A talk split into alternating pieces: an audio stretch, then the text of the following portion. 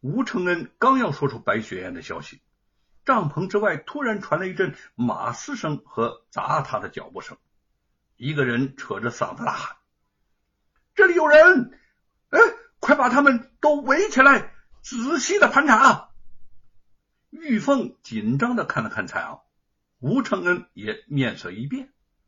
蔡昂摆摆手说：“听这动静，像是官军。你夫妻在帐里不要动，老夫出去看看。”蔡昂来到帐篷之外，头上依然缠着布带的黄风道人正骑着马，带着一队官军，把蔡昂的队伍团团围住。陈龙正与其。据理力争，救的撒野！我们来自京城，蔡昂蔡大人正在帐内休息，不得打扰。官军头目听得蔡昂在此，急忙跳下马来，恭敬的向蔡昂行礼道歉，转身对黄风道人说：“县长，我们到别处去擒拿凶犯吧。这是京城的蔡大人在此歇脚。”黄风道人。面无表情的点点头，拨马欲走，突然看见正在一旁戏耍的美猴王，惊喜的叫道：“啊，猴子，猴子，就是这只猴子！嗯哎，凶犯就在这这这附近。”官军头目一怔，望了望美猴王，又望了望蔡昂的随从，不知要不要上前去盘查。美猴王已经怒叫一声。凌空向黄风道人扑去，黄风道人躲闪不及，竟被他的尾巴扫落马下。官军们纷纷涌上，想要救出黄风道人。愤怒的美猴王对着官军是一顿撕咬，官军们左躲右闪，十分狼狈。帐篷之内，吴承恩和玉凤凝神的看着这一混乱的局面，对视畅笑起来。玉凤说：“相公，哎。”这个场景看的是真过瘾呐！你可要记到书里去啊！吴承恩点点头说：“对，对，对，对，美猴王大战黄风怪，就这么写，就这么写。”在他的脑海中，眼前的一幕似乎就变成了老妖抓了唐三藏。道美猴王在此，想必是风吹死也，再不便去那里求救兵去了。众妖道：“嗯，大王，呃，若果吹杀了他，是我们的造化，只恐吹不死他，他却去请些神兵来，却怎生是好啊？”老妖道：“怕他怎的？”怕那什么神兵？若还定着我的风势，只除了灵吉菩萨来世，其余何足惧也？美猴王在屋梁上听得他这句言语，不胜欢喜，遂抽身飞出，纵筋斗云，径往小须弥山去寻灵吉菩萨。菩萨道：“我受了如来法令，在此镇压黄风怪。”他本是灵山脚下得道的老鼠，因为偷了琉璃盏内的清油，灯火昏暗，怕金刚拿他，故此在这里成精作怪。他颇有些本事，施起法术来，可在天地间刮起黄风。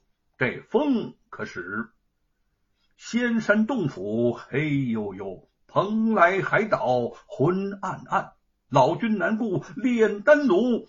寿星收了龙须扇，二郎迷失灌州城，哪吒难取匣中剑，天王不见守心塔，鲁班掉了金头状。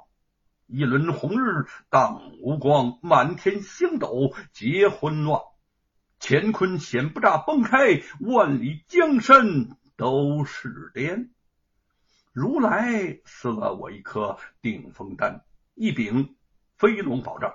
当时被我拿住，饶了他的性命，放他去隐姓归山，不许伤生造孽。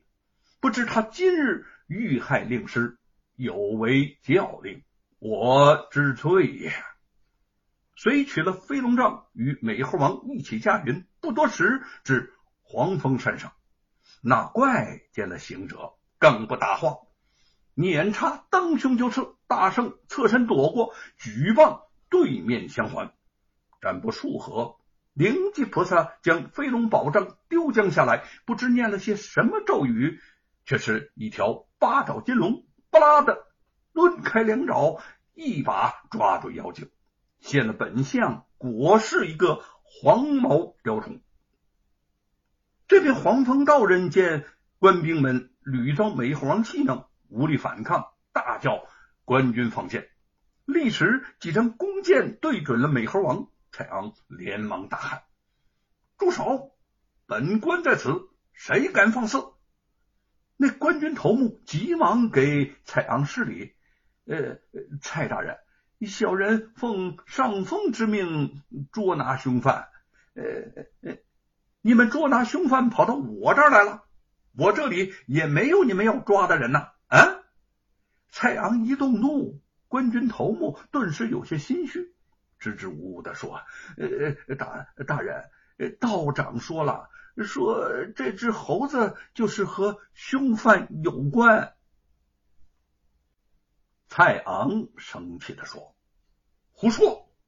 这是本官饲养多年的灵猴，一直和本官形影不离，怎么会和凶犯在一起呢？啊，天下猴子模样相仿。”凭什么说他就是和凶犯在一起的那一只呢？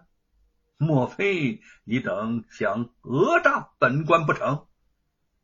官军头目诚惶诚恐的连连后退，说：“呃，小人不敢，小人不敢。